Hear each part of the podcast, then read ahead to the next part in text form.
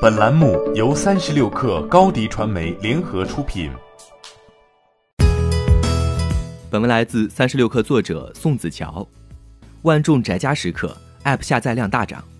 最近，移动数据分析平台 App Annie 发布了中国大陆市场移动应用的月度数据。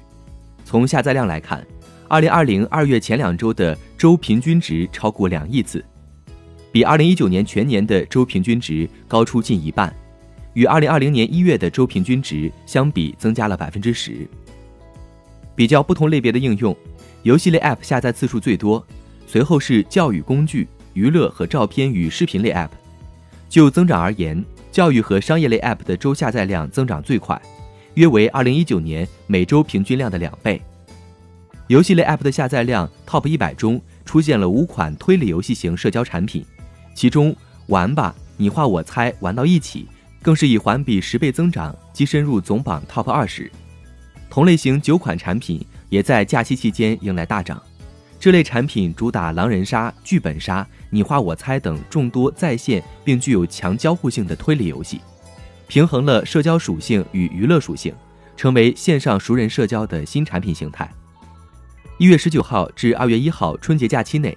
安卓手机总使用时长 TOP 十中，视频应用超一半，抖音成为微信之后的第二大时间杀手，今日头条紧跟其后。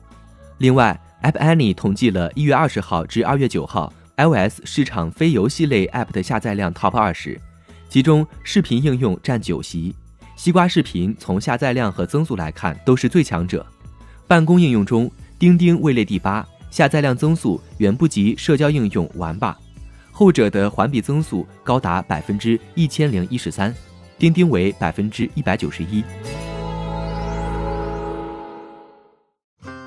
欢迎添加小小客微信 xs 三六 kr 加入三十六氪粉丝群。高迪传媒，我们制造影响力。